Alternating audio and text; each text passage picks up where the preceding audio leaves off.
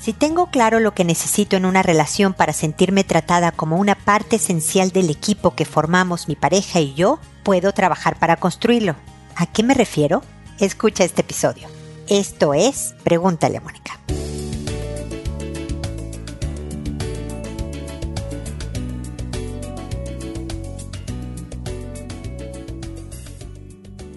Bienvenidos amigos una vez más a Pregúntale a Mónica. Soy Mónica Bulnes de Lara, como siempre feliz de encontrarme con ustedes en este espacio en el que siempre los invito a seguirme por Instagram, Facebook, Twitter, Pinterest, LinkedIn, YouTube. Estoy por todos lados, así que síganme porque además de que en los podcasts van a encontrar mucha información de relaciones interpersonales, sea de pareja, compañeros de trabajo, familiares, hijos, lo que sea, desarrollo personal. También en redes sociales mando ideas, citas de otras personas, tips, bla, bla, bla con el mismo propósito, para que de verdad estén llenos de aptitudes para poder mejorar su vida, que esa es toda la idea de Pregúntale a Mónica. Y hablo temas como el del día de hoy, sobre relación de pareja y lo que es equidad porque la verdad es que nunca ocurre en ninguna relación, pero hablando de la de pareja específicamente, el 50-50,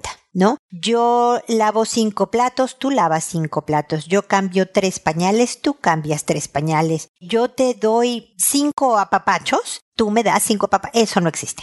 La verdad es que lo importante es sentirme al parejo con mi pareja, si se vale la redundancia sentirme igual, al mismo nivel. A veces uno tiene más poder porque tiene una habilidad más grande. Yo me encargo de llevar las cuentas de la casa porque soy más organizada y más buena para este tema. Tú te encargas de las conversaciones importantes con los hijos cuando se ponen necios porque yo me desespero muchísimo y pierdo los estribos y no educo bien. Es entrar uno cuando el otro no puede. Pero si yo me siento en desventaja, si me siento sometida, si me siento mantenida, por ejemplo, ¿no? Hablando de economía familiar, cuando yo no me siento que, por ejemplo, que mis opiniones cuentan, no me siento igual que el otro. Algo está pasando. Pero definitivamente, si yo sé dónde está mi carencia, por eso ponía en la introducción, o si yo sé lo que necesito para sentirme equipo contigo, ser igual que tú, entonces voy a poder trabajarlo o por lo menos ponerlo sobre la mesa o buscarlo poco a poco, siempre con cariñosa firmeza, acuérdense, en mi relación. Puedo tratar de alcanzarlo lo más posible. ¿Y por qué digo tratar de alcanzarlo lo más? Porque no puedo obtenerlo. ¿No? Si yo digo, ¿sabes qué? Yo siento que mis opiniones no cuentan, quiero que cuenten de ahora en adelante, pues porque ojalá las cosas fueran tan fáciles que uno dijera, ¿sabes qué? Yo quiero más romance en mi vida, que tú me lo des y que el otro o la otra diga, ah, ok, ya entendí y me vuelvo romántica. Las cosas se trabajan y ante dos personas imperfectas se trata de alcanzar lo más cercano al ideal posible, a mi ideal, a lo que yo disponga que es lo que necesito para sentirme más como tu pareja. Siempre, de todas maneras, va a haber espacios en donde no te guste tu relación, en donde algo de él o de ella te haga sentir que no tienes este príncipe azul, esta princesa encantada que tú habías soñado cuando eras chiquito, ¿no? Pero si tienes la gran parte, la otra hay que aceptarla y manejarla lo mejor posible. Pero si yo he logrado que seamos equipos, si he logrado que él y yo, ella y yo, los que seamos la pareja, de verdad trabajemos y seamos respetados y considerados y que incluso los defectos los manejemos con consideración del otro, vas por buen camino en tu relación de pareja. Te deseo la mejor de las suertes y espero que estos comentarios iniciales te ayuden a ir trabajando en ese tema. Y como saben, ahora me dispongo a leer sus consultas y a responderlas, por supuesto. Y como siempre digo, lo hago por orden de llegada. A todo mundo le cambio el nombre para conservar su anonimato. Que al que le respondo cuando se publique el episodio en la página, le mando un correo diciéndole que ya lo puede escuchar mi respuesta, cuál es el número y el título del episodio y el nombre que le puse. El alias que le puse porque siempre les cambio el nombre, como decía al principio. Que me tardo me estoy tardando mucho y voy a tratar esta misma semana de publicar dos episodios para cortar tiempos y la próxima otros dos episodios. Ojalá me dé el tiempo posible. Me lo voy a dar. De verdad voy a hacer mi mayor esfuerzo. No quiero prometer nada que no cumpla, pero para acordar tiempos de espera. Pero siempre contesto. Por favor, quienes ya me conocen le pueden decir a quien no. Siempre contesto y trato de complementar con lo que yo diga lo que ustedes hayan decidido hacer en una situación determinada. Lamento mucho llegar tarde. Y siempre contesto por audio, no por correo para alcanzar a más gente. El correo es uno a uno, el audio por supuesto llega a mucho más gente como se trata de ayudar y de proponer ideas que a lo mejor otra persona le sirvan, por eso lo hago de esta manera. Y bueno, sin más preámbulo, me voy con Delia, que me dice, doctora, espero esté bien. No sé si pueda ayudarme, por favor. Tengo un niño pequeño de cuatro años que siempre le agarra su cabeza a mi bebé de nueve meses y a veces roza su rostro. Cuando le pregunto por qué lo hace, me dice es que es suavecito su pelo. Pero a veces noto que lo hace como si fuera una manía, porque en cada oportunidad que tiene le agarra la cabeza. ¿Es una manía? ¿Y cómo puedo hacer para que no le agarre su cabeza, mi pequeña? Muchas gracias, siga teniendo un bonito día. Igualmente, Delia, gracias por tu pregunta y me parece muy buena, fíjate, porque cuando somos mamás, papás, vemos conductas de los hijos que no nos explicamos, que no siempre nos gustan, nos dan curiosidad, pero no son necesariamente malas. Me estás preguntando, ¿esto de agarrarle la cabeza es malo? Y la verdad es que cuando leía tu correo, me acordaba de mi hijo menor, que hacía algo un poco más fuerte que agarrar la cabeza. Le gustaba como pellizcar le parecía suavecita la piel de su hermanita, que fue la que nació dos años después que él, y entonces como que la apretaba. Nunca al nivel de hacerla llorar, afortunadamente, porque entonces si hubiera yo hecho algo al respecto. Pero he notado que le gusta, le gustaba sus peluches, los pellizcaba, o sea, como que la sensación de suavecito la tuvo desde pequeñito Tú dices que de cuatro años es tu pequeño, pues yo creo que el mío tenía dos y tiene ahora 28 y lo sigue haciendo. No pellizca tanto a la hermanita, pero como que, por ejemplo, tenemos perros y entonces los agarra también, los aprieta en la piel. Le gusta la sensación, yo creo, en sus manos. ¿Es una manía? Sí, lo es. Tu hijo tiene una manía. ¿Lastima a su hermanita? ¿La hace llorar? ¿O nada más está haciendo un vínculo con ella? Si tú ves que le está estrujando el cráneo, por Dios, deténlo, dile que eso no, dale opciones de expresión de cariño. Lo que está diciendo es que efectivamente los bebés son suavecitos y dan ganas de estrujarlos y darles besos y olerlos y todas estas cosas. Entonces, no creo que sea algo malo que necesariamente se tenga que cambiar.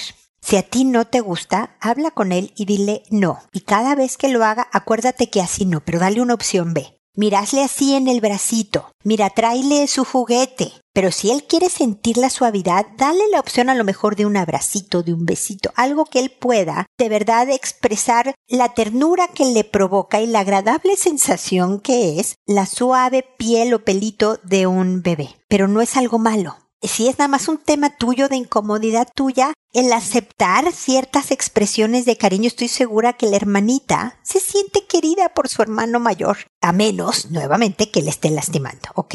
Pero tú mandas, tú decides si es algo que te incomoda lo suficiente como para querer cambiar la conducta de tu hijo. Me pregunta, si es manía, no tiene nada de malo si no es algo que lastima y tú decidirás si se cambia o lo aceptas y volteas para otro lado cuando le esté apretando el cráneo, ¿ok?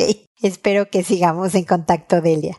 Edelina me dice así, querida Mónica, gracias a esta pandemia te encontré y necesito preguntarte cómo hago en esta situación. Soy divorciada. El papá de mi hijo tiene otra pareja y viven juntos. Mi hijo de cinco años está conmigo ya un mes, pero quiere irse donde su papá a pasar con él porque lo extraña. Las condiciones en las que estaría no son las mejores. Sin embargo, sé que es su padre y también debe pasar con él. Me muero de ansiedad. Hay parte de mí que sabe que debe dejarlo ir, pero otra parte de mí se rehúsa. Ayuda, por favor. Esto ha sido un resumen mini mini si es que debo mandarle cuánto tiempo sería. Normalmente lo ve todos los lunes de cada semana y un fin de semana cada 15 días. Sé que por cuarentena todo cambia, pero este tiempo ha sido maravilloso con mi pequeño en rutinas y actividades que hemos hecho juntos y donde su papá solo verá televisión todo el tiempo. También se aproxima el Día de la Madre y su cumpleaños, fechas que quisiera que esté conmigo. Tu ayuda, por favor.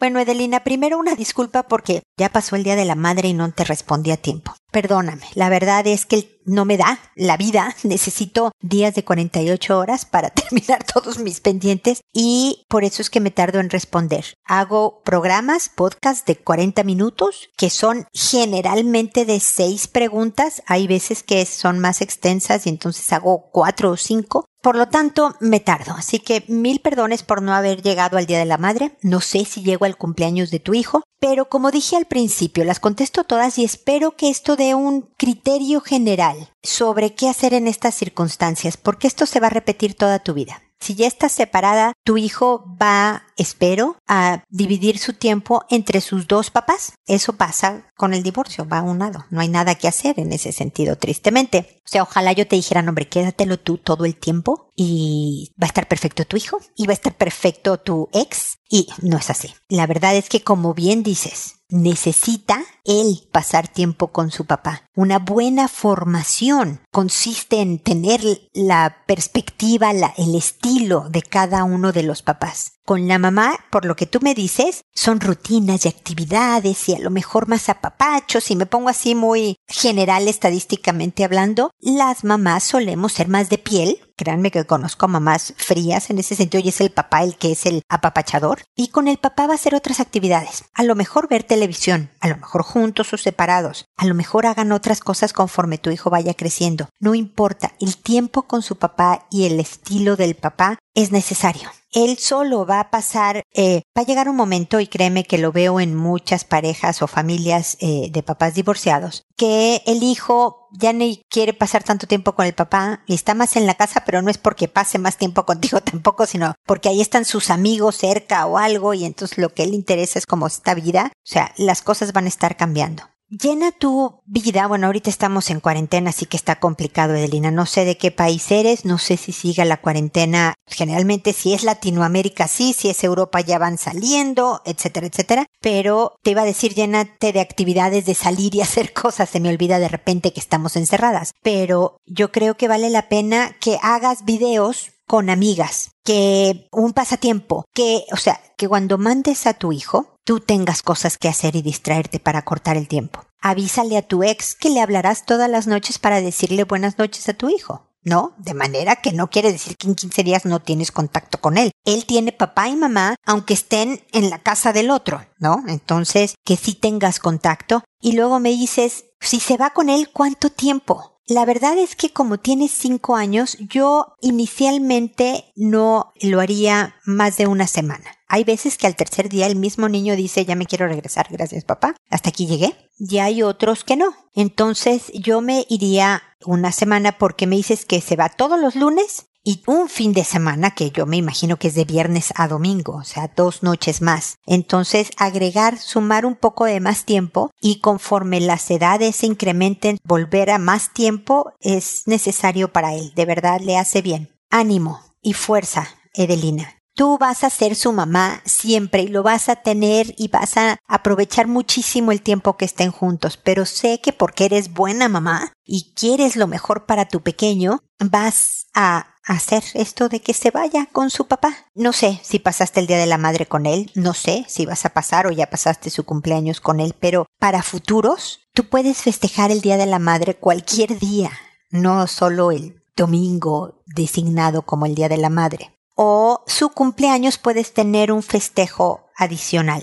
Para él va a ser muy divertido tener doble cumpleaños a lo mejor, pero ojalá no te atrapes en las fechas y en la depresión de que no estuve con él el día que yo misma lo parí. Es bien difícil, bien doloroso, lo entiendo. Pero por tu bien emocional y por la relación con tu hijo, es buenísimo que vas a pasar tu cumpleaños con tu papá, aunque tu corazón por dentro se esté partiendo, mi querida Adelina y no le dices nada y cuando regresen es, ¿sabes qué? Como no me gusta perderme tu cumpleaños, hoy es día de tu cumpleaños todavía y entonces vamos a hacer un pastel o vamos a invitar amigos o lo que tú quieras hacer. Como dicen los americanos, lo repito con frecuencia, cuando la vida te da limones, haz limonada. Bueno, haz la mejor limonada, haz lo mejor dentro de estas circunstancias que estás viviendo, Edelina primero para tu hijo, desde luego para ti y para tu familia, que eres tú y tu hijo. Espero que mis ideas te sirvan y te animen y te den fuerza. Aquí estoy yo echando buenas vibras y espero que sigamos en contacto. Luego Felicitas me dice, Buenas, Mónica. Quería darte las gracias por el consejo. Hablé con mi hijo y efectivamente lo había hecho. Según él, lo hizo como una broma y hablé con él de ello tranquilamente. Ahora con el coronavirus estamos en casa con mi pareja, no es su papá, y está muy rebelde, que es normal en esta etapa y con el confinamiento. Pero no sé qué hacer, yo también estoy agobiada, ya no tengo paciencia. Le chillo aunque intento controlarme, pero me saca de sí. Ha empezado a arrancarse el pelo. Ya tenía un tic nervioso que cuando se pone así empieza a enredarse el pelo, pero ahora se lo arranca. Me desafía. Le digo que no a algo o intenta de otra manera e igual así continúa. A veces pienso que me, toma el pelo y no quiero llegar a pensar eso. Su profesora me ha dicho que es un niño muy bueno, aunque le cuesta acatar las normas de autoridades con sus profesores y dice muchas cosas que no son normales en un niño de cuatro años. Según su profesora, es un niño muy inteligente, espabilado, parece un niño con pensamientos de seis años o con vocabulario de esta edad. Y no lo digo por insulto solamente, sino por su forma de comunicarse y hablar. Estoy saturada, muchas gracias. Ay, Felicita, yo sé,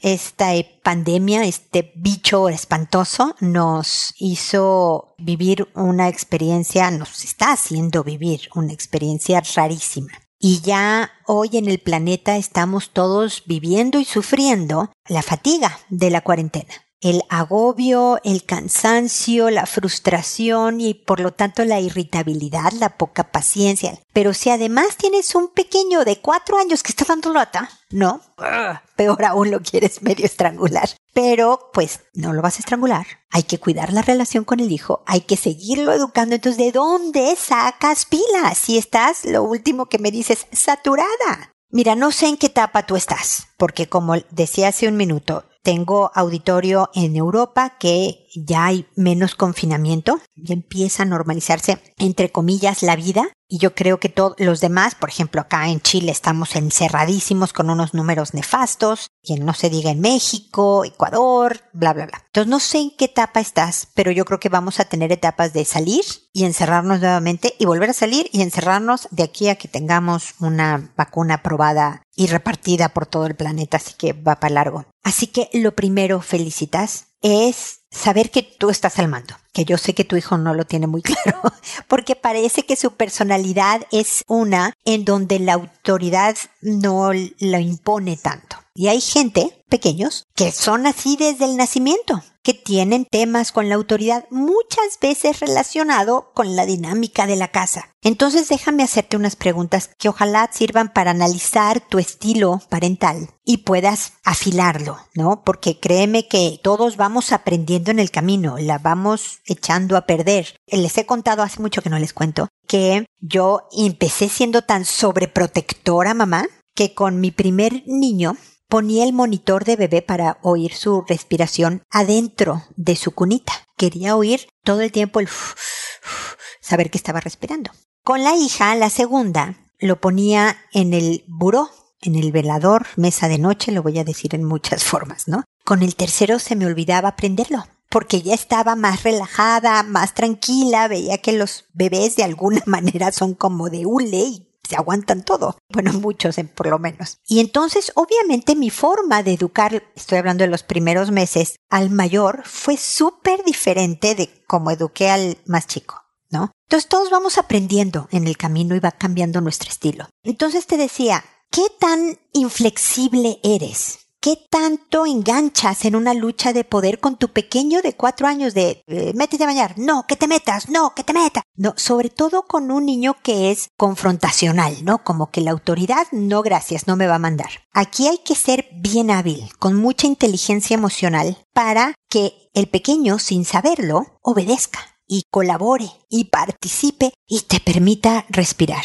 ¿A qué me refiero con usar habilidades de inteligencia emocional? Y bueno, esta es más bien una estrategia conductual, pero créeme que va relacionado con inteligencia emocional, ¿no? Por ejemplo, tú le dices, oye hijo, ¿qué prefieres? ¿Lavarte los dientes ahora o después de bañarte o después del cuento?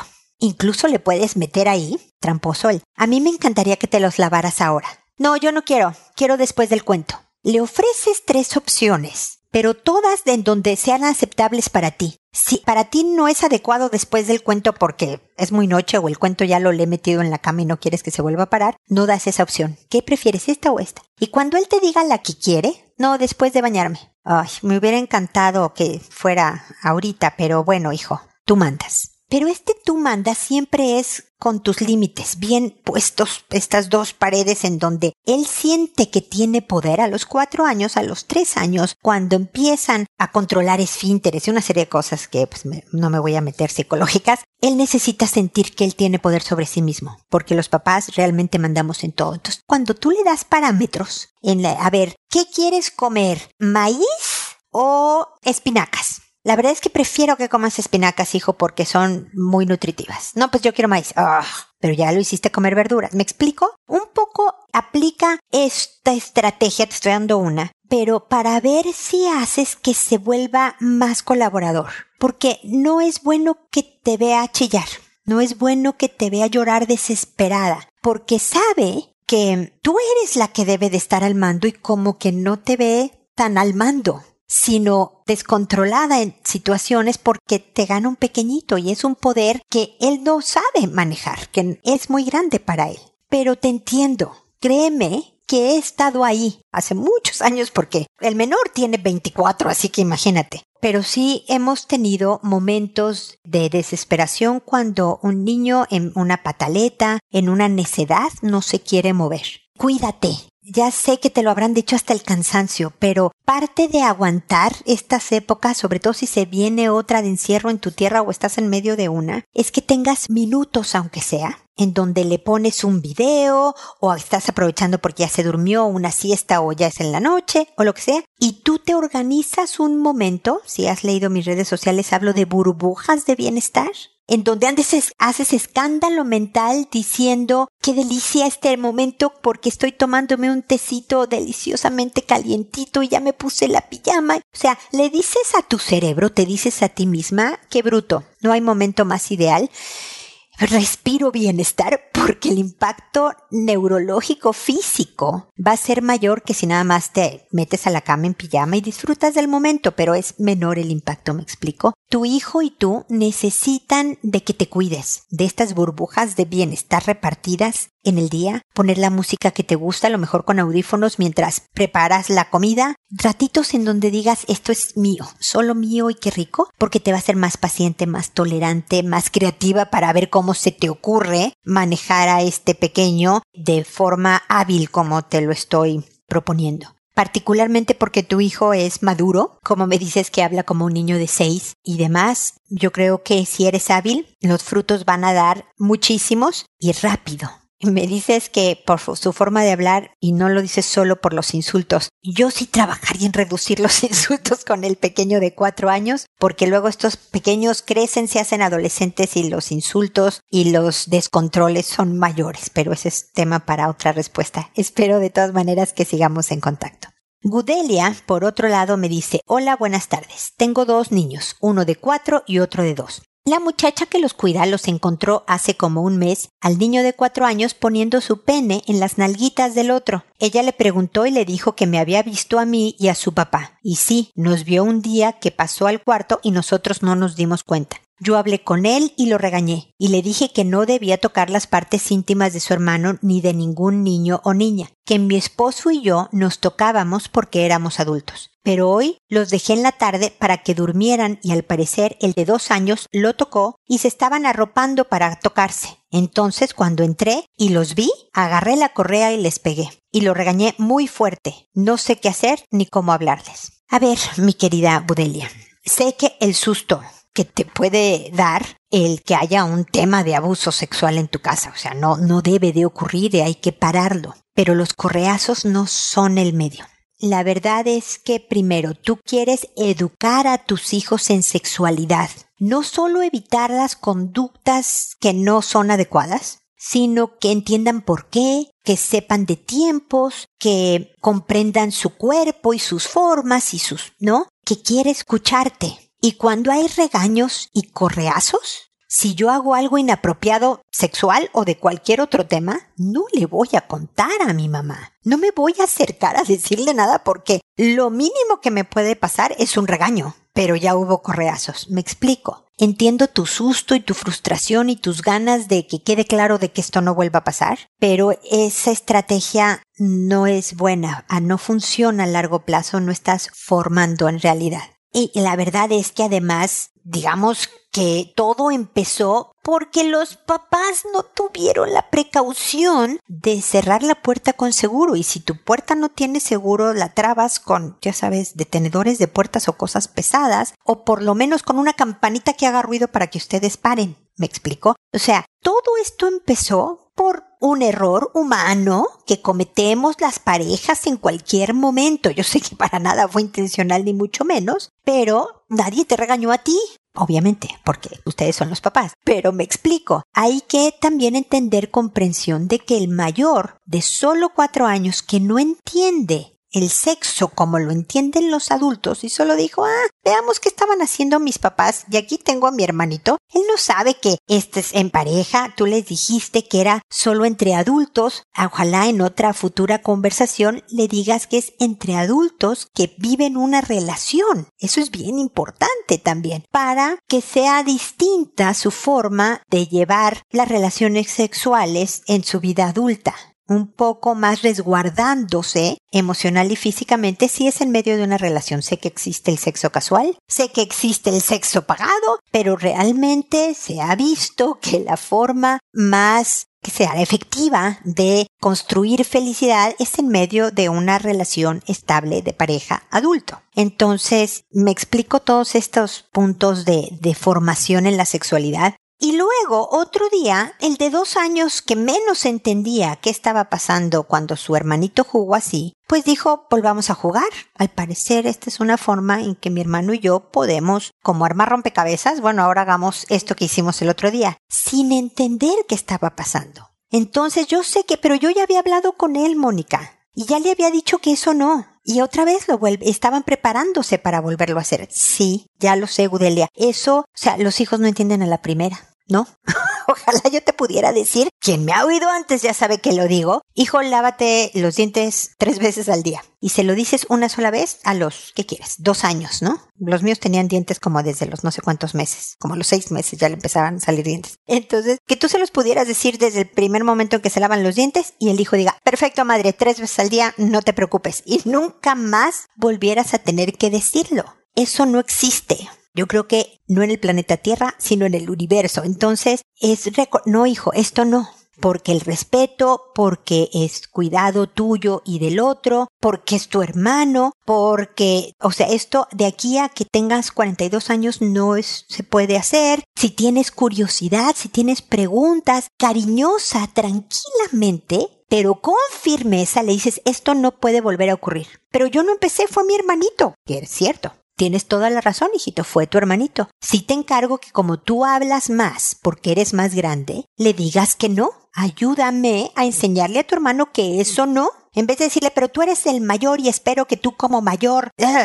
Tiene cuatro años. Entonces, la forma en que dices las cosas es clave para que este pequeño de verdad pueda preguntarte, oye mamá, pero ¿sabes qué? Sentí muy rico y la verdad es que me gusta hacer eso con mi hermanito. Y que tú le puedas decir, pues sí, pero no. Mira, cuando quieras, eh, hazle de esta manera, jugando de esta otra, preguntando, bañándote con agua fría, no sé. Pero la cosa es que sienta la confianza, la tranquilidad, la seguridad de que si doy pasos hacia mi mamá para hablar de esto, voy a estar seguro y voy a estar tranquilo para de verdad escuchar y considerar lo que me dice. Gudeli, espero que te sirvan mis comentarios y espero que sigamos en contacto para otras dudas de este u otro tema que pudieras tener.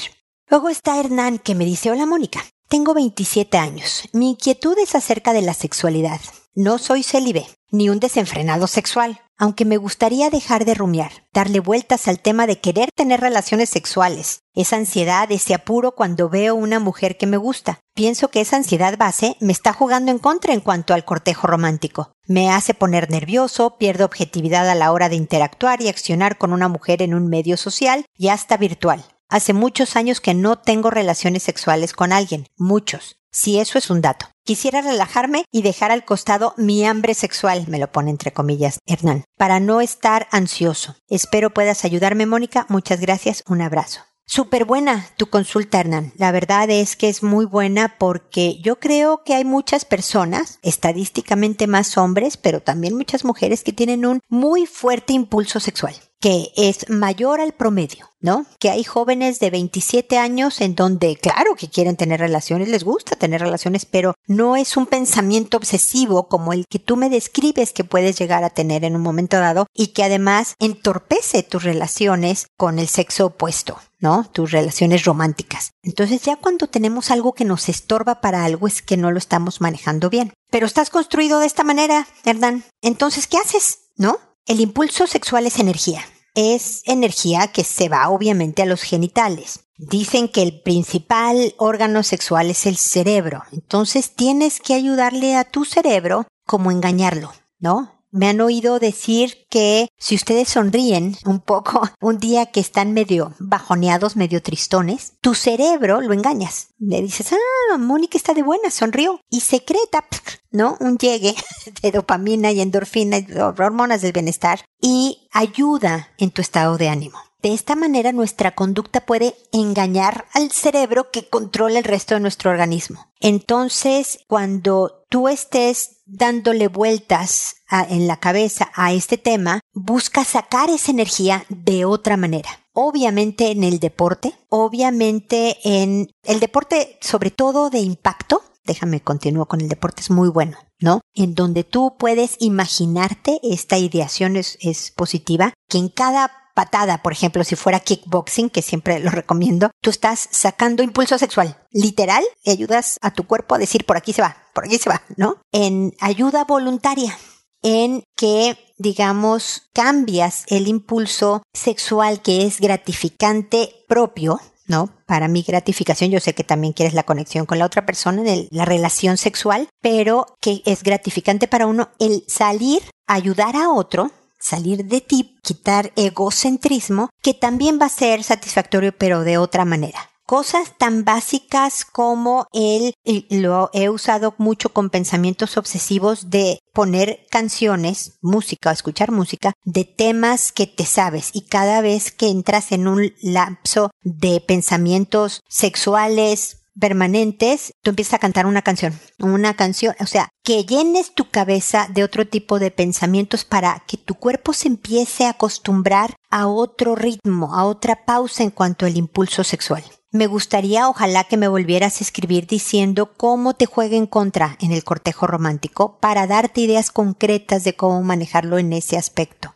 Con los años también, si estás joven, esto se va a ir atemperando, se va a ir modulando, sobre todo si lo trabajas ahora. Pero también es importante que aceptes tu fuerte impulso sexual, que esto va a ser un trabajo constante pero que el chiste es que tú seas el que mande y no el impulso. ¿Me explico? Que así estás construido, pero ah, lo vas a frenar. Créeme, por ejemplo, que los alcohólicos tienen una parte genética que tiende a la adicción. Es decir, también están construidos de esta manera y saben que tienen que estar constantemente trabajando el freno para no caer en el alcohol nuevamente. Por eso el alcoholismo no se cura. Bueno, tu impulso sexual va a ser algo que te acompañe toda tu vida, pero es bien importante saberlo trabajar porque cuando sí tengas una relación de pareja no puedes solo centrarse en esa parte, que es fundamental, ¿eh? es necesario que haya relación sexual, pero nunca de una manera obsesiva en donde la otra persona, por ejemplo, se pueda sentir incómoda. Espero que sigamos en contacto, Hernán, me cuentes sobre todo esto que te digo, de dónde te jueguen contra este tema y espero también que mis consejos, aunque te parezcan básicos, de verdad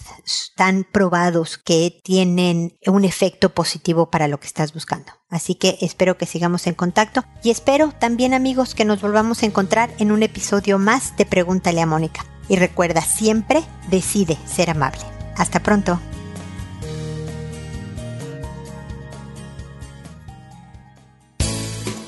¿Problemas en tus relaciones? No te preocupes, manda tu caso, juntos encontraremos la solución. www.preguntaleamónica.com Recuerda que tu familia es lo más importante.